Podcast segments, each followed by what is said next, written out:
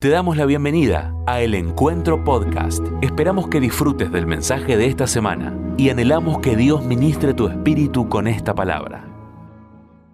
Hoy quiero hablarte de cómo vivir una identidad integral y quiero animarte.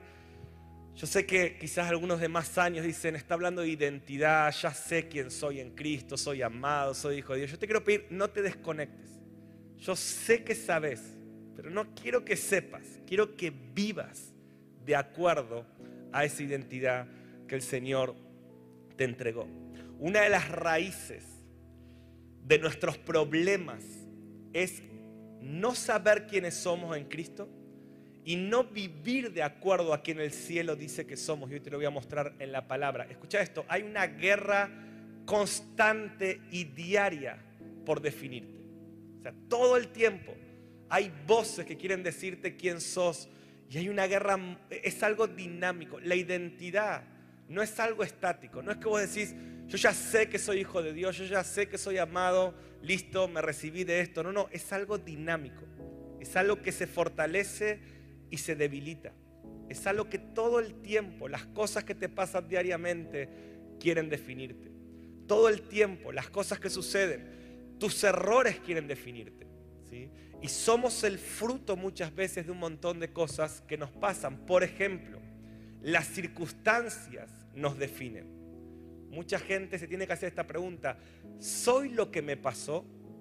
¿Cuánta gente ha tenido problemas en la vida? O pecados, o caídas, y creen que son ese error. ¿Cuántos chicos en su infancia fueron abusados o fueron lastimados? Y eso eso define su identidad. Y hoy te vengo a decir, no sos lo que te sucedió.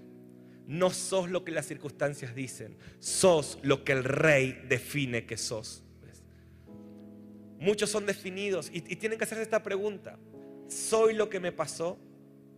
Hay voces que nos definen todo el tiempo. La gente nos está diciendo quiénes somos. Quizás nuestra familia, quizás el sistema, a veces vos salís de la iglesia como soy un hijo de Dios, todo contento, y alguien en tu trabajo te dice, sos esto, y te define, y vos tomás esa identidad. Y hoy te quiero mostrar como cuando tu identidad está desvirtuada, tus relaciones se desvirtúan, tu propósito se desvirtúa, tu relación con Dios se desvirtúa. A veces creemos que nuestros errores nos definen, vamos por la vida definidos por nuestras debilidades. Yo quiero decirte de parte del Señor, no sos tus errores, no sos tus pecados, no sos tus debilidades. Si alguno está en Cristo, nueva criatura es. Las cosas viejas pasaron. Y eso es lo que tenemos que hoy determinar. Yo no soy mis pecados, yo no soy mis errores, yo no soy mi pasado. A mí me gusta decir esto, ¿no? Dios no puede cambiar tu pasado porque ya está, vos quizás te equivocaste pero a veces estás con esa mochila del pasado toda la vida, creyendo que sos ese error y que por ese error estás fuera del plan de Dios. Pero hoy quiero decirte esto, Dios no puede cambiar tu pasado, pero sí puede anular el poder de tu pasado para que no afecte tu presente y menos tu futuro. Y no solamente Dios puede anular el poder de tu pasado, escucha esto, Dios puede usar tu pasado para que eso que te, atacó, eso que te debilitó, se convierta en una herramienta para poder ayudar a otros. Y, esto es tremendo. Y yo quiero profetizar esto sobre tu vida. Que esas cosas que te condenaban, Dios las va a redimir para que ahora puedas ayudar a otros. Y si vos luchabas con la depresión y toda tu vida estuviste ahí, Dios dice, yo voy a sacar ese poder, te voy a dar una nueva identidad para que puedas ayudar a otros. Si vos luchabas con las adicciones, esta mañana alguien me escribió en las redes, después de la prédica dijo, yo luchaba con las adicciones, pero yo ahora decido que voy a usar todo, toda esa experiencia negativa para ayudar a otros a vencer las adicciones. Entonces, necesitamos ser restaurados en nuestra identidad integral y Jesucristo vino para restaurar tu identidad, para decirte quién no sos, pero también para decirte quién sos. Y hoy te voy a enseñar para decirte quién vas a ser. Entonces, quiero mostrarles un cuadro. Y quiero pedirle ahí a, Norbert que, me puedan traer tres sillas. Quiero dar un ejemplo. tremendo. Hoy Dios te va, hoy Dios va a liberarte completamente del pasado. Gracias por los amenes. Y Dios va a, a definirte y Dios va a desatar tu futuro. Y quiero que trabajemos en este cuadrito que tenemos acá. Miren, ayúdenme, vamos a poner una acá, una acá en el medio y una ahí. Entonces, estas son las tres cosas que Jesús vino a hacer. Jesús vino a librarte, escucha bien, de tu vieja identidad, vino a establecerte en tu nueva identidad y también vino a hablarte de tu futura identidad. Entonces quiero que me ayuden con esta silla. Imagínense que esta silla es tu vieja identidad. ¿Qué es esta silla? Vieja identidad. Esta silla es mi nueva identidad. Así conmigo, nueva identidad. Y esa silla es mi futura identidad. ¿Qué es esta silla? ¿Sí?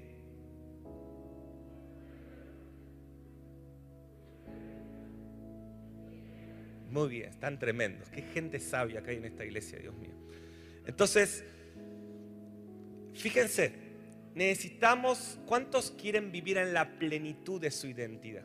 Usted quiere decir esto, miren, la palabra lo dice, los psicólogos lo dicen, o sea, tu experiencia lo dice, que no estar reconciliados con quienes somos afecta a todo. Yo no sé si a ustedes les pasa esto, pero a mí me pasa, sí, acá me voy a hacer un poco vulnerable. Yo no sé si a ustedes les pasa que a veces tienen muchas ganas de orar, y a veces se levantan y no tienen ganas de orar ni un minuto. ¿sí? Yo sé que a ustedes no les pasa, a mí me pasa. Ustedes son muy espirituales. Sé que a veces tienen ganas de abrir la Biblia y leerse los 31.170 versículos de la Biblia. Y a veces tienen ganas, se levantan y tienen ganas de ver una maratón de series hasta que se te caigan los ojos. Yo sé que a ustedes no les pasa eso, pero que sepan que hay gente que le pasa. Oren por mí, que a mí sí me pasa eso. Hay días que yo me levanto y tengo muchas ganas de orar. Y hay días que me levanto y tengo muchas ganas de pecar. ¿Será que hay alguien que le pasa eso en este lugar o soy el único? Bien, los que no levantaron la mano, qué tremendo. ¿eh? Oren por mí, por favor. Ustedes ya tienen la naturaleza glorificada, ya, ya están en otro nivel. Ahora, yo hay días, que no sé a vos te pasa, yo hay días que estoy prendido fuego y quiero predicar y estoy acá y digo, ¡Wow! quiero, quiero estar en la presencia de Dios, quiero orar 24 horas, quiero hacer un Betania todos los días. Y hay días donde no tengo ganas, hay días donde estoy desanimado y hay días donde se me vienen un montón de pensamientos que no agradan precisamente a Dios. Y la pregunta que me hago es, ¿quién soy? ¿Soy este que tiene otros deseos? ¿Soy este que a veces está frío? ¿Soy este que a veces no tiene ganas de venir a la iglesia? ¿Cuánto les pasó que alguna vez no tenían ganas de venir al culto? Cuánta sinceridad que hay acá. Eh. Gracias. ¿Soy este o soy el otro? Ahora, ¿cuántos a veces también reconocen, cuántos les gusta estar esta tarde en este lugar? A ver. ¿Y cuántos les gusta adorar a Dios? ¿Sí? Entonces la pregunta es, ¿quién sos de los dos? ¿Sos Pablo o Saulo? ¿Sos el discípulo Juan o sos Judas Iscariote? ¿no? Y esta es la gran pregunta, ¿quiénes somos? ¿No? ¿Quiénes somos? Y yo hoy te voy a decir que Dios dice que sos el que ama su presencia, el que tiene ganas de orar, el que disfruta estar acá. Y cuanto más vos te sientes en esa identidad, se va a debilitar la otra identidad. Entonces, si podemos repasar este cuadro, la vieja identidad que es esta silla, número uno, es quien no soy. Dios, Jesús vino al mundo a decirnos quién no somos. Y nunca podrás vivir en quién sos según el cielo, ¿sí? si no aprendes a rechazar quién no sos. Y ahora te lo voy a mostrar en la Biblia. Pero la identidad santa, integral, perfecta, no se alcanza solo por decir soy un hijo de Dios, soy un hijo de Dios, soy amado. No, no, yo tengo que saber quién no soy. De hecho, muchas veces para alcanzar quiénes somos, tenemos que aprender a entender quién no somos. Entonces cuando Satanás viene a decir, vos sos ese que no tiene ganas de adorar a Dios, que no tiene ganas de leer la Biblia, que no tiene ganas de hacer esto, yo digo, no, no, no, yo no soy ese.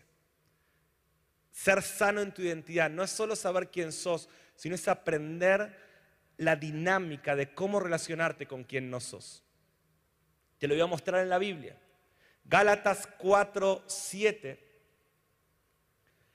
Miren lo que dice, Gálatas 4:7. Dice, así que ya no eres esclavo. ¿Sí? ¿Pueden ver? La Biblia nos dice quién no somos. Y después te voy a enseñar qué hacer con esta silla, ¿sí? Pero quién no somos. Sino hijo de Dios, ¿sí? No eres esclavo, eres hijo de Dios. Entonces lo primero que tenés que hacer para ser sano en tu identidad, recordá que tu identidad, te lo voy a mostrar un rato, desata tu propósito, desata tu relación con Dios, desata tu plenitud en esta silla, que es quien no fuiste creado por Dios para ser. Vas a sentir depresión, en esta silla hay angustia, en esta silla hay ansiedad, en esta silla hay engaño, en esta silla terminás en un lugar que no querés estar. Ahora, ¿cómo hago para sentarme en quien Dios dice que soy. ¿sí? Entonces, imagínense que estamos acá y el apóstol Pablo dice, no son esclavos, son hijos de Dios. Entonces yo contaba que hace tiempo estaba, eh, estábamos con mi papá, vino alguien a predicar a la iglesia y lo llevamos a cenar, un tremendo ministro de Dios, ¿sí? pero su hermano es una persona muy itinerante, muy conocida en el mundo, y lo llevamos a cenar y, el ministerio de este hombre que vino con nosotros es muy parecido al nuestro, ¿no? Intimidad, palabra de Dios, tremendo es este hombre. Y cuando lo llamamos a le dijimos, ¿cómo, ¿por qué dejaste de estar en el ministerio de tu hermano? Porque él al principio estaban juntos en las cruzadas y todo. Le dijimos, ¿cómo hiciste para dejar todo ese ministerio tan atractivo, con tantas luces y tanto reconocimiento mundial, y ponerte a predicar esto y correrte de ese ministerio? Y él nos respondió, dijo, pasa que yo descubrí quién no soy. Y simplemente descubrí que yo no soy ese, yo soy este. Y a mí me impactó tanto ese día, porque me di cuenta que hasta que vos no resuelvas quién no sos, nunca vas a poder vivir en quién sos según el cielo. ¿Cuántos me están entendiendo? Entonces, ¿qué hago? Cuando el enemigo me dice que soy esclavo, que soy mi pasado, que soy esa persona que tropezó un montón de veces, que soy esa persona inconstante, que soy esa persona que le prometió un montón de veces a Dios cosas y no las cumplió y el enemigo me trae toda esa lista, yo me tengo que plantar y decir, yo no soy esclavo de mi pasado, yo soy un hijo redimido por la sangre del cordero. Entonces, todo el tiempo somos definidos, pero te voy a, enseñar esto, que nuestra identidad no solo se activa de quién no soy, y de quién soy, sino como dice el cuadrito, también la palabra nos habla de quién seremos. Y de hecho, yo te voy a mostrar ahora que poner los ojos en quién seremos sana nuestra identidad en el hoy y nos aleja de quién no somos. Entonces, se lo voy a mostrar en un texto, un texto que para mí ha sido tremendo este último tiempo, primera Juan 3, del 1 al 3. He estado como dos meses conversando con Dios sobre este texto. Creo que este texto es una mina de oro, ¿no? O sea, es un pozo de petróleo donde sacamos riqueza, ¿eh? por donde lo mires, ¿no? Pero miren cómo aplica a lo que estamos hablando. Primera Juan 3:3. Miren lo que dice Juan. Dice, mirad cuál amor nos ha dado el Padre para que seamos llamados hijos de Dios. ¿Cómo te llama el Padre? ¿Cómo te llama el Padre? Hijo de Dios. Dice, miren el amor que Dios tiene, que no mira tu pecado, que no mira tu pasado, sino que te dice, eres hijo de Dios. Y yo oro para que pase lo que dice Romanos 8 ahora, que dice que el Espíritu Santo da testimonio a tu espíritu de que eres hijo de Dios. ¿Y qué significa esto? Que el Espíritu, ahora mientras yo predico y entra por tus oídos, adentro tuyo el Espíritu Santo te está predicando también diciéndote, eres hijo de Dios, sos un hijo de Dios, no sos tu pasado. Ah, pero me equivoqué y para eso murió Cristo, para borrar tu pasado y desatar tu futuro. Y ahí está el Espíritu Santo predicándole a tu interior. Entonces, dice Juan, miren el amor que nos ha dado el Padre para que seamos llamados hijos de Dios. Por esto el mundo no nos conoce porque no le conoció a él. Fíjense el texto, dice, no sos lo que el mundo dice que sos. O sea, ¿qué está diciendo? El mundo siempre te va a llamar de otra manera porque no conoce a Dios, que es quien te define. Entonces, ¿qué está diciendo ese texto? Dice, por esto el mundo no puede definirte. O sea, en otras palabras, no podés ser lo que el mundo te dice que sos, porque el mundo no te conoce verdaderamente, porque el que te conoce es aquel que te formó en el vientre de tu madre y te llamó su hijo desde antes de la fundación del mundo. Dice, no sos lo que el mundo dice que sos. O sea, ¿qué está diciendo? El mundo te va a querer decir algo, pero no sos lo que el mundo dice que sos. Y esto me encanta, porque no conoce a Él, no sabe lo que Él dice de vos. Verso 2, amados, ahora somos hijos de Dios. Decí conmigo, por favor, no soy lo que el mundo dice que soy. ¿Saben por qué? Porque yo lo escribo en uno de mis libros, no hay mayor tragedia que tener éxito en algo para lo que no fuiste creado. A veces el mundo te llama exitoso en cosas que no son las que Dios te diseñó para hacer. ¿Para qué? Para sentarte en la silla de quien no sos según Dios. Entonces, no dejes que el sistema te defina. Deja que el cielo te defina.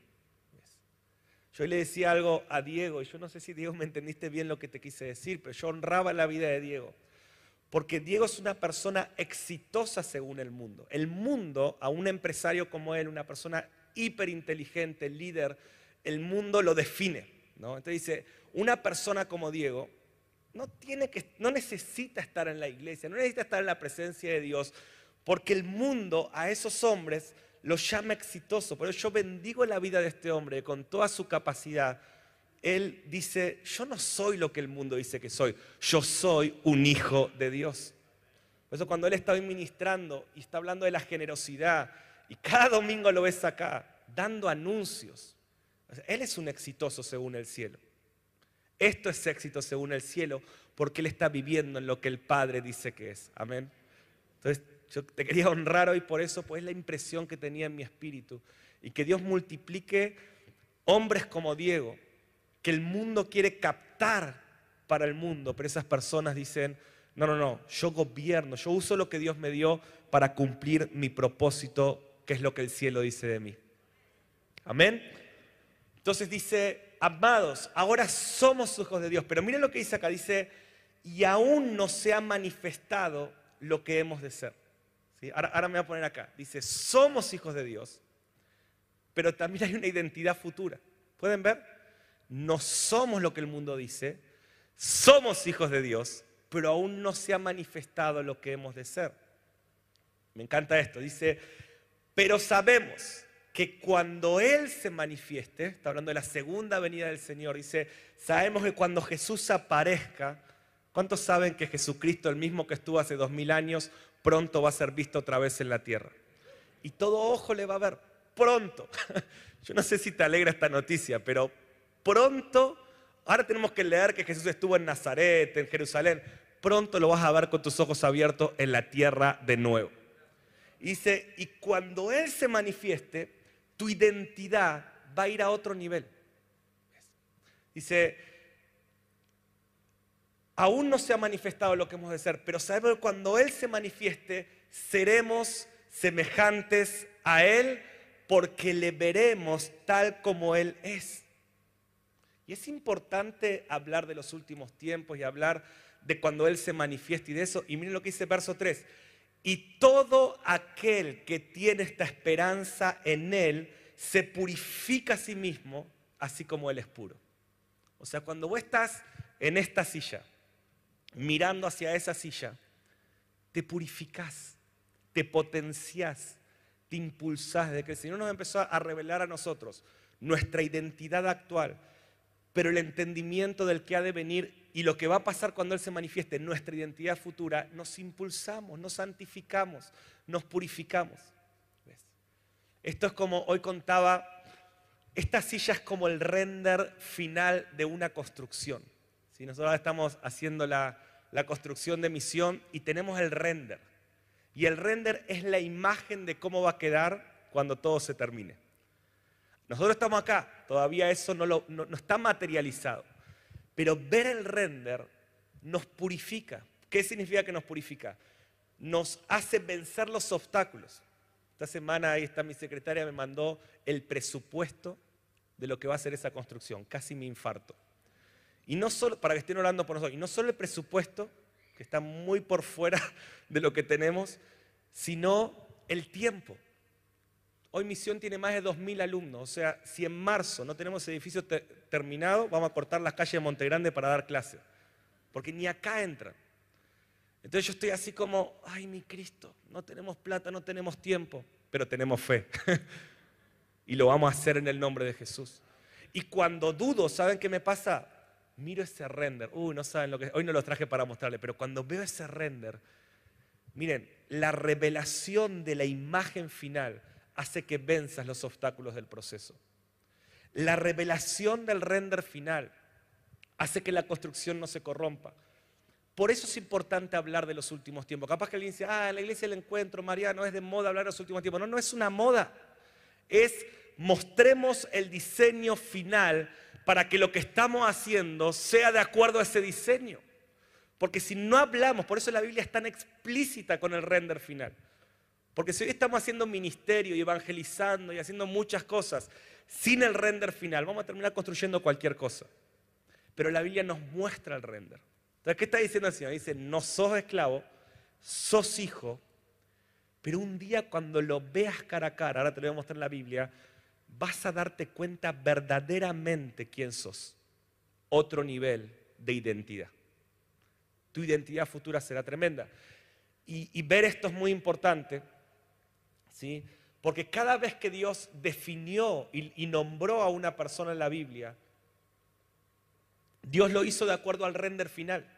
¿sí? Por eso quien no, no entiende toda esta parte de la Biblia que habla del render final, nunca puede vivir en la plenitud de su pureza y, de su identidad. Por ejemplo, Dios lo visita a Abraham y, le dice, Abraham, ya no vas a ser Abraham, que significa padre enaltecido, yo ahora te nombro como Abraham. ¿Qué significa Abraham? Padre de multitudes. Porque yo, vos todavía no lo ves eso, pero en unos años, déjame mostrarte el render, voy a hacer de vos una gran nación, serás un padre de naciones. Entonces Dios, pueden ver, lo nombra según su destino. Dios lo agarra a Jacob, le dice, Jacob, todo el mundo, el mundo que no te conoce te llama engañador. Pero yo ahora te voy a, vengo a tu presente y te digo, sos Israel, porque voy a ser el padre de mi pueblo. ¿Ustedes creen que ahí en Génesis 32 Jacob, el nuevo Israel, tenía idea que Dios le estaba dando el nombre que hoy, miles, tres mil, cuatro mil años después, hoy en, todos lados a, a, la nación de Dios se la llama Israel por el nombre que Dios le dio a este hombre? Pero ¿qué hace Dios? Dios viene a tu presente. O sea, nunca vas a poder vivir en la plenitud de tu identidad si no tenés revelación de tu destino. Entonces, ¿qué te quiero decir? Eh, ¿Qué me está queriendo decir el pastor? Que Dios va a usar tu vida. Que Dios va a usarte para rescatar a muchas personas de la tristeza. Que Dios va a usarte para salvar muchas almas. Que Ver y Marita, Dios va a agarrar su historia dolorosa y la tristeza del pasado, pero el Señor dice, yo voy a cambiar el luto en gozo.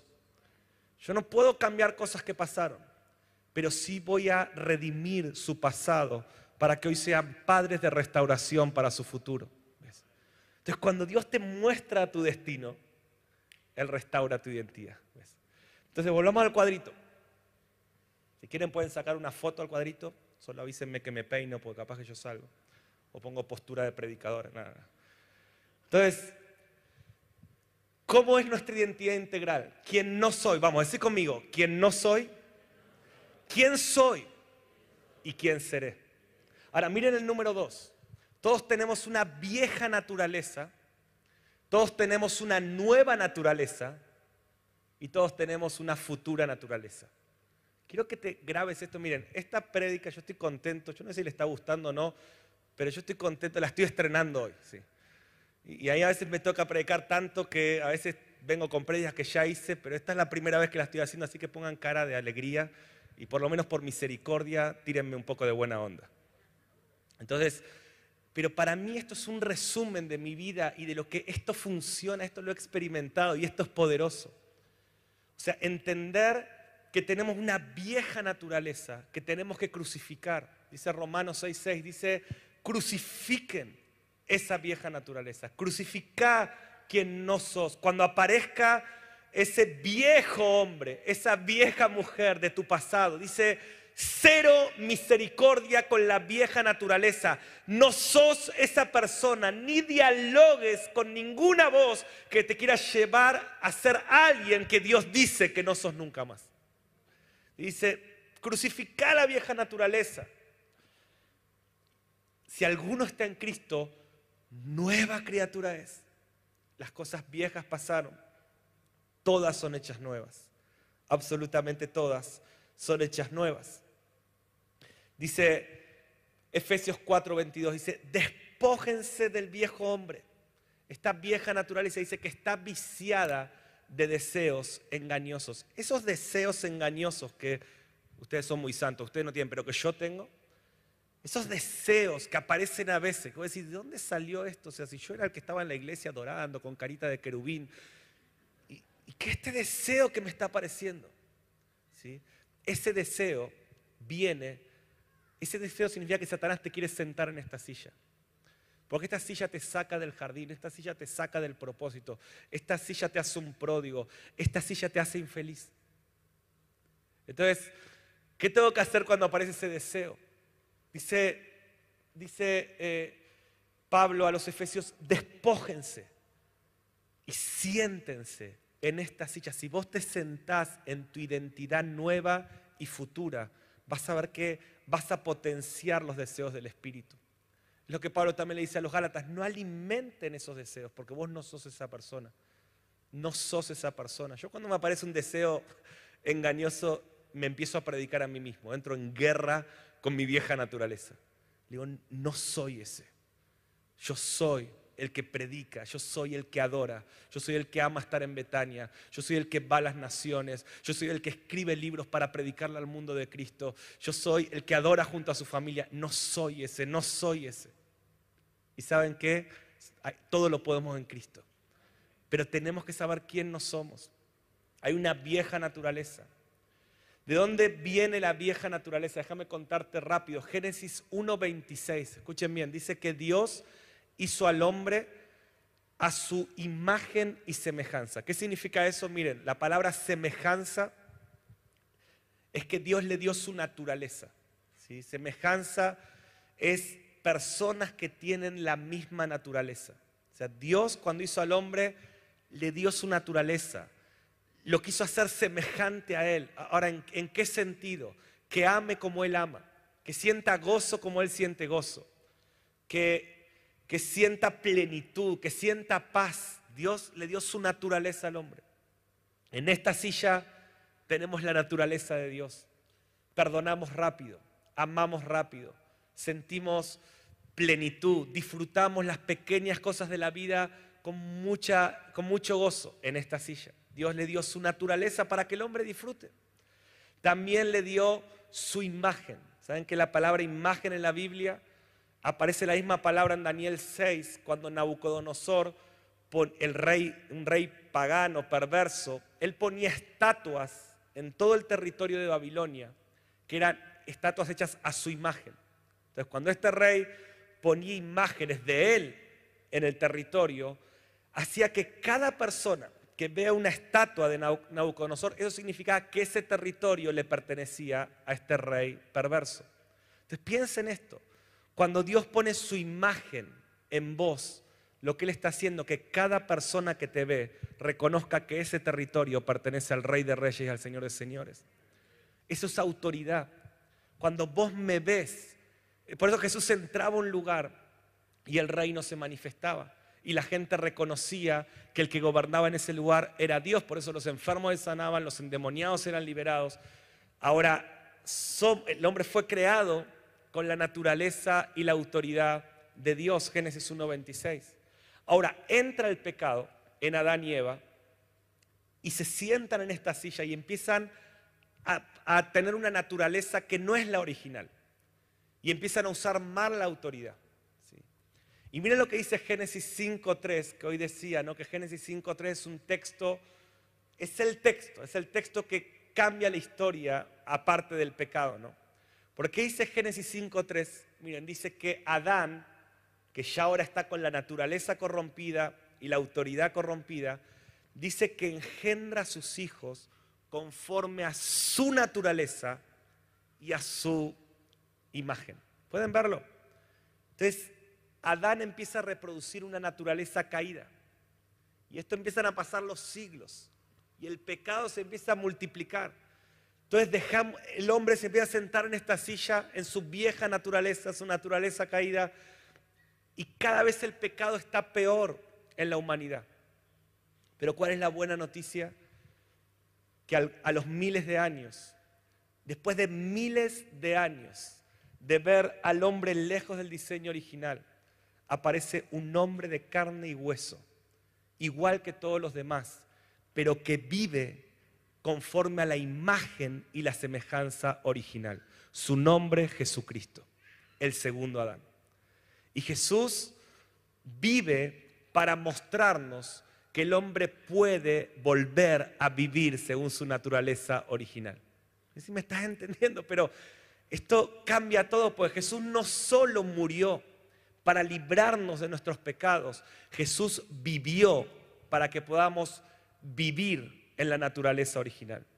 Jesús murió para liberarnos de nuestros pecados, pero vivió para inspirarnos a vivir en esta silla. Y devolverle al hombre la naturaleza original.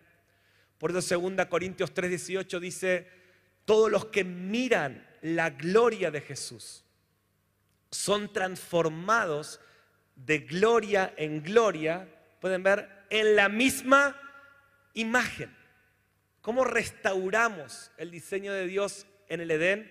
Dice, mirando la gloria del Señor, volvemos a ser restaurados en la naturaleza original. ¿Cómo pasó de esta naturaleza? ¿Qué esta naturaleza?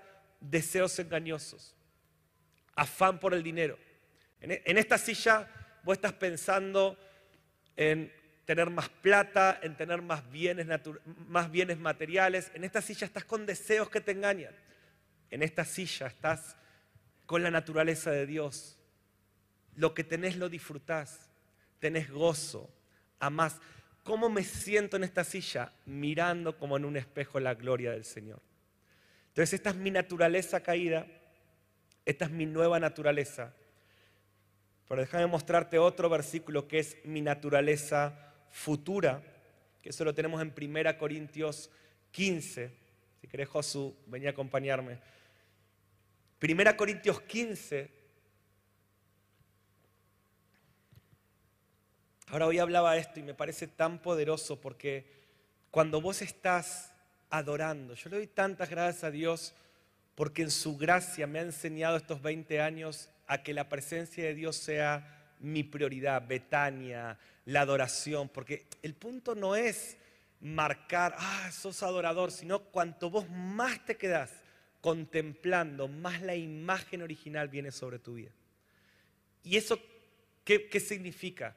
Que empezás a disfrutar todo, que sentado en esta silla, a mí me pasa cada vez que hablo de mis hijas, hoy, le hablaba directamente, las tenía acá, me las estoy imaginando ahí, ¿no? Pero hablo de mis hijas y a mí se me, se me rompe el corazón, me agarra un gozo. ¿Pero por qué? Porque tengo la naturaleza de un Dios que es sensible, que disfruta, que se conecta. En esta silla tenemos mamás que, que ven a sus hijos como un problema. En esta silla tenemos insensibilidad. En esta silla está el aborto. En esta silla está la imagen de Dios tan corrompida que vemos el mayor milagro como un problema.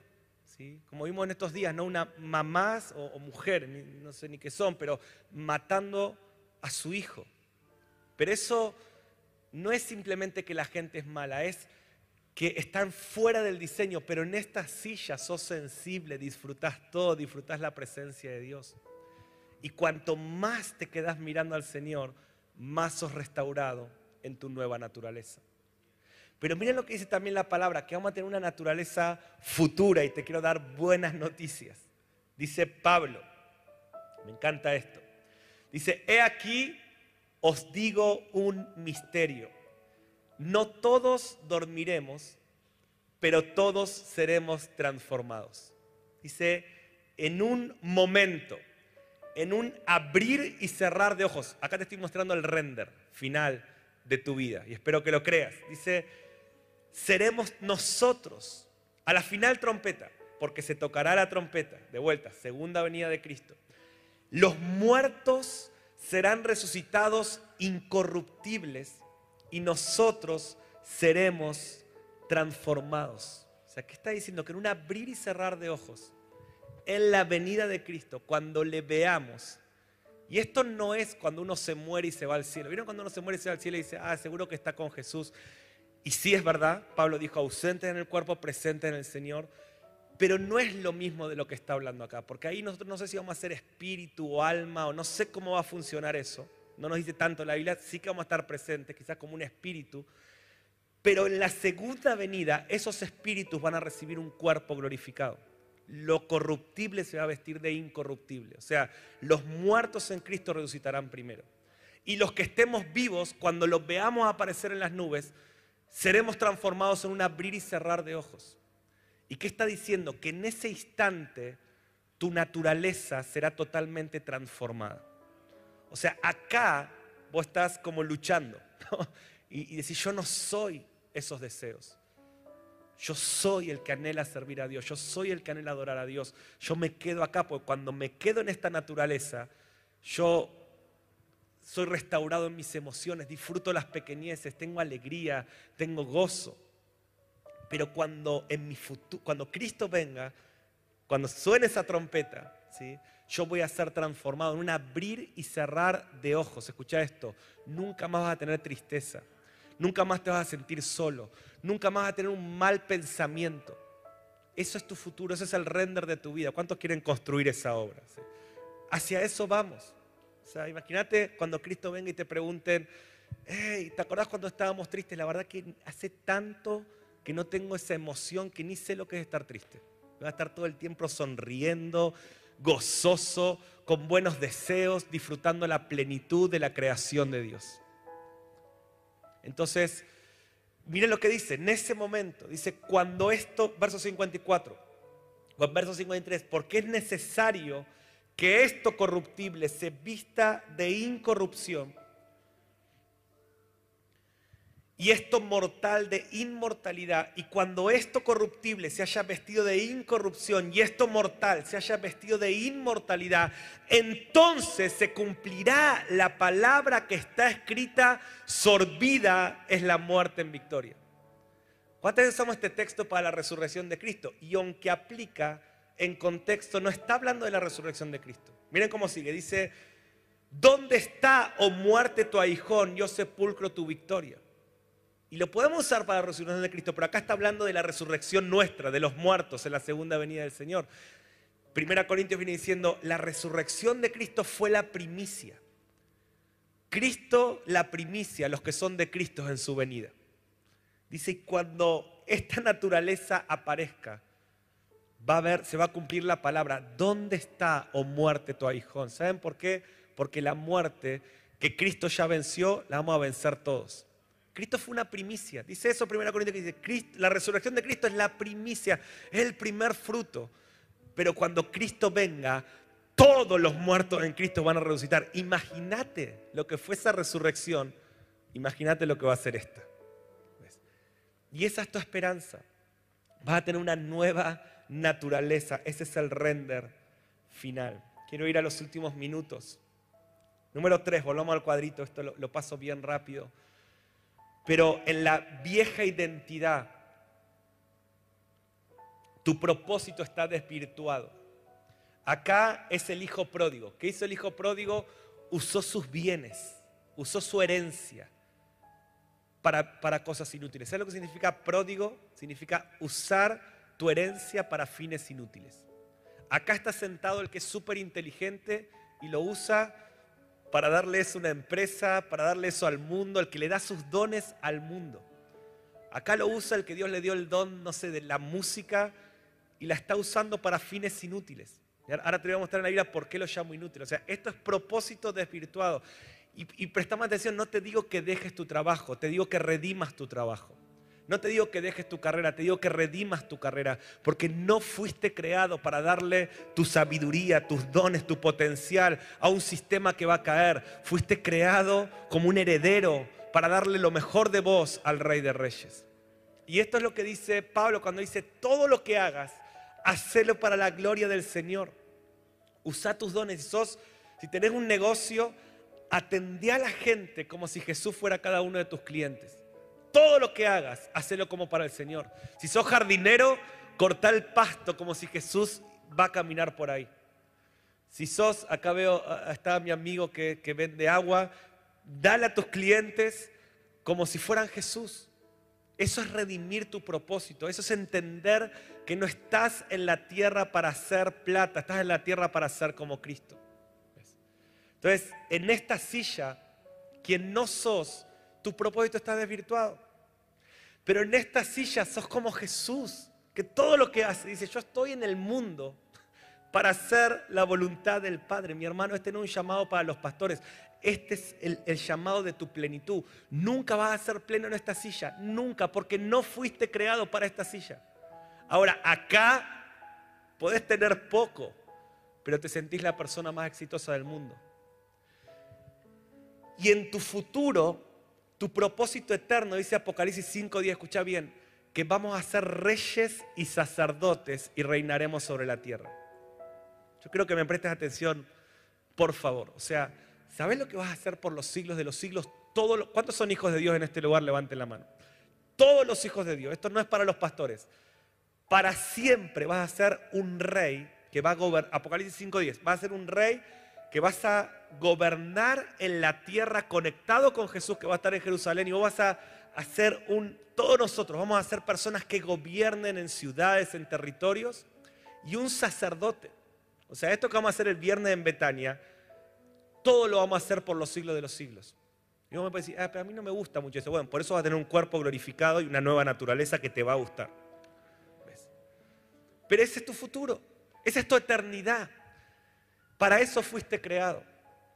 Entonces, de hecho, dice Hebreos 12, escucha esto, dice, cuando el Señor venga en esta silla, dice que va a sacudir toda la tierra, no la va a destruir, el mundo no será destruido, el mundo será asolado, va a haber un terremoto mundial y van a pasar muchas dinámicas. El primer día del regreso de Cristo va a haber humo por todos lados, pero vamos a estar sobre la tierra, Apocalipsis 5.10 y toda la tierra va a terminar siendo llena del conocimiento de la gloria del Señor. La creación no será destruida, la creación será redimida, liberada de la corrupción a la gloriosa libertad de los hijos de Dios. Ahora sí, cuando el Señor ruja, lean Hebreos 12, escucha esto, dice que todo va a ser sacudido y lo movible va a caer para que quede lo inconmovible. Yo estaba predicando Gus en lo de Maxi Jean Felicia, Jean Rauso estaba hablando de esto y fuimos a cenar después y Maxi estaba, me decía, esto cambia todo. Este mensaje, el que lo agarra, es un mensaje que cambia todo. Me dice, porque a nosotros siempre nos dijeron, él como pastor y un pastor itinerante, que si tenemos éxito y si llenamos la iglesia de gente, y si tenemos ministerios conocidos, él siempre tenía esta frustración, ¿no? Dice, ¿para qué hacer tanto si cuando el Señor venga destruye todo? ¿Y, de qué sirvió construir todo lo que estamos construyendo? Ellos tienen edificios por todos lados. Dice, ahora si vos me decís que solo va a caer lo movible y lo inconmovible va a quedar y que nuestras obras van a pasar por fuego y solo van a quedar las obras que estén alineadas con nuestro propósito eterno, dice, entonces eso cambia todo. yo le dije, sí, Maxi, mira, yo te puedo decir esto y tengo base bíblica, que tu iglesia, cuando el Señor venga, como es inconmovible, seguramente va a quedar en pie. Claro que Dios la va a restaurar y le va a dar distintas formas, pero ¿saben qué? Todo lo inconmovible, según la palabra, no va a ser removido. Entonces, yo le decía a, Diego, no le decía, yo, le dije a Max ese día, me siento el hombre más exitoso del mundo. Yo soy más exitoso que Bill Gates, soy más exitoso que el dueño de Amazon, Jeff Bezos, ¿sí? aunque él da buenos besos parece, pero yo soy más exitoso que el presidente de Estados Unidos. En serio, ¿saben por qué? Porque cuando Él venga, todo lo que ellos hacen va a caer. Amazon va a caer, Microsoft va a caer, pero los que estamos edificando el reino inconmovible vamos a permanecer en pie. Yo miré a Max y le dije, hey, somos las personas más exitosas. ¿Sabes lo que va a seguir cuando Él venga? Lugares como Betania.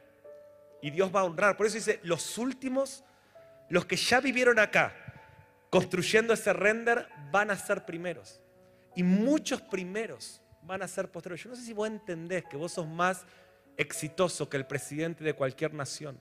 Si vos estás cumpliendo tu propósito eterno, eso va a quedar. Dentro de poco todo va a ser sacudido, pero lo inconmovible va a quedar de pie. Y termino diciéndote esto. Mi última línea es que en este lugar, esta silla te aleja de la intimidad. Esta, silla te hace, te hace sentir vergüenza. ¿Se acuerdan Adán y Eva? Perdieron su identidad y se sentían avergonzados y se escondieron. Y Dios le dijo, hey, ¿dónde están? Sentimos vergüenza. ¿Por qué sentís eso? ¿Quién te enseñó a sentir eso? Quien no sos tu vieja naturaleza te aleja. Vos nunca vas a poder estar en intimidad con Dios en esta silla. Pero tu nueva naturaleza potencia tu intimidad. Cuando vos te sentás acá, soy hijo, quiero estar con papá. Soy hijo porque sé que soy hijo. Quiero estar con papá. Recién estaba viniendo para acá. Esta mañana estuvimos con toda la familia. Y Cata y Connie me decían, me agarraban de la pierna, no te vayas. Por favor, quédate. Me rompieron el corazón. Quédate. Todos los días me lo hacen. No te vayas, papá. Porque los hijos quieren estar con el papá. Pero los pródigos no. Ahora, intimidad corrompida la intimidad empieza a ser restaurada. Y termino diciéndote lo que dice 1 Corintios 13, que un día dice que lo vamos a ver cara a cara. Y escucha esto, dice, hoy vemos en parte, oscuramente, o sea, estamos acá, amamos a Dios, sentimos a Dios, pero nadie ve a Dios. Acá en este lugar nadie ve a Dios, porque estamos acá. Pero si nos mantenemos acá, dice 1 Corintios 13, no sé si podemos poner el versículo, dice que un día, 13, 12, Dice, ahora vemos oscuramente, pero pronto lo veremos cara a cara. Y miren lo que dice. Ahora conozco en parte, pero entonces conoceré como fui conocido. Pueden ver intimidad perfecta.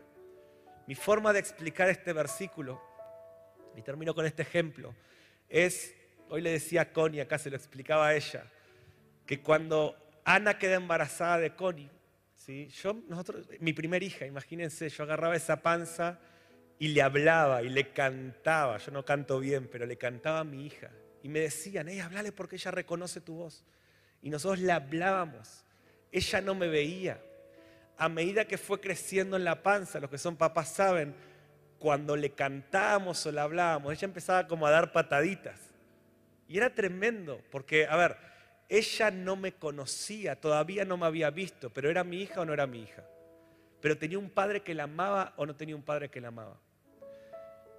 El libro que hoy más Dios está usando para tocar nación está traducido ya al inglés, ahora al portugués, al ruso y al farsi.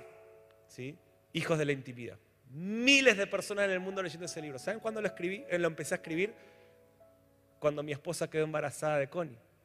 Y en esa en esa sensibilidad de la relación de un padre que todavía no la ve del todo, pero ya sueña con ella y ya la ama y ya le dice, sos mi hija. Y ella no tiene la capacidad para saber lo que su papá siente por ella, pero en esa relación ella empieza a escuchar y a reconocer la voz de su padre y empieza a patear. Ahora, ¿qué creen? El 5 de junio del 2013 mi vida cambió cuando eso que estaba en el vientre salió y nos vimos, ¿sí? Y ni hablar hoy, que ella ya está grande, está acá, ¿no? Y ya reconoce a su papá. Y ahora ella puede conocer lo que su papá siempre sintió por ella. Y ahora ella puede conocer cómo fue conocida. Porque miren, donde viajamos, la gente dice, ah, vos sos Connie, si yo leí sobre vos. Y ella está entrando en la dimensión de, ¿cómo me ama mi papá? Mi papá me amaba desde que yo no tenía la capacidad de amarlo. No sé si vos podés entender lo que te digo. Vos estás en ese vientre. Vos no ves hoy a Dios, pero ya tenés un papá que te ama. Ya tenés un papá que te hace sentir su presencia en parte, oscuramente, Pero ¿cuántos ya están dando pataditas porque sienten el amor de Dios? ¿Cuántos están sintiendo el amor de Dios hoy? Y un día lo vas a ver cara a cara. Y ese día te vas a dar cuenta cuánto el Padre te amaba. Y vas a decir, ¿para qué me senté tantas veces en esta silla? Si yo hubiese sabido lo que vos me amabas, hubiese predicado más el Evangelio, hubiese vivido, te hubiese adorado más, hubiese ido más a Betania, hubiese predicado más a mis compañeros, me hubiese santificado más, hubiese invertido más en el reino de mi Padre. Por eso el render final te purifica y te santifica. Amén. Cerra tus ojos, déjame orar por vos.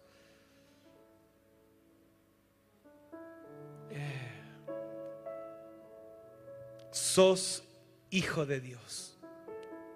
No sos tu pasado. Siento que Dios te está diciendo ahora exonerado. Yo no sé si tenés dimensión de lo que esto significa. Quizás puedes pensar en el mayor error que cometiste en tu vida. No te lo digo para que te sientas mal, te lo digo para que experimentes el perdón de tu Padre. Que Él te dice, perdonado, salí de ese calabozo, salí de esa silla. No sos tus errores, no sos tu pasado. No te quedes más atrapado ahí. Pero Señor, me equivoqué mucho, me alejé del propósito, pero Dios dice, yo morí en la cruz para que no tengas excusas. Siempre a través de la cruz puedes volver a tu identidad. Y hoy te quiero revelar tu destino. Un día me verás cara a cara. Yo no sé si puedes sentir, quizás estás como ese bebé en, en, el vientre de su madre que no, no entiende, no discierne, pero tenés un papá que te ama. Tenés un papá que no te abandona. Escucha esto, según el Salmo 139, tenés un papá que escribió un libro sobre vos. Dice que todos tus días Él ya los escribió. Tenés un papá que te ama. Tenés un papá que quiere jactarse de vos delante de otro. Decir, este es mi hijo amado. Escúchenlo. Sos hija de Dios, sos hijo de Dios. Si vos estás rechazando esta vieja naturaleza y querés caminar en esta nueva naturaleza, levántale tus manos ahí al Señor, levántale tus manos. Es como ese bebé que patea en el vientre y reciben esta noche esta canción de liberación, reciben esta noche. Vamos, deja el pasado y escucha al Espíritu que te dice, eres mi hija, eres mi hijo. Aún no sabes en dimensión lo que vas a hacer cuando yo vuelva, pero hoy eres mi hija, eres mi hijo. Recibe el amor del Padre en esta noche, recibe tu identidad. No eres ese que tiene deseos engañosos. Crucifica esa vieja naturaleza y abraza, abraza, abraza tu identidad. Fuiste librado del calabozo Tienes el favor real. Vamos, levántale tus manos y dale gracias al Padre. Solo claman los hijos y las hijas. Eh. Muchas gracias por escuchar este mensaje. Es nuestra oración que el Espíritu obre en tu vida a través de esta palabra y pueda ser un canal de bendición con otros. Te invitamos a suscribirte y compartir estos mensajes. Para más información, visita nuestra web www.iglesiaelencuentro.org.ar.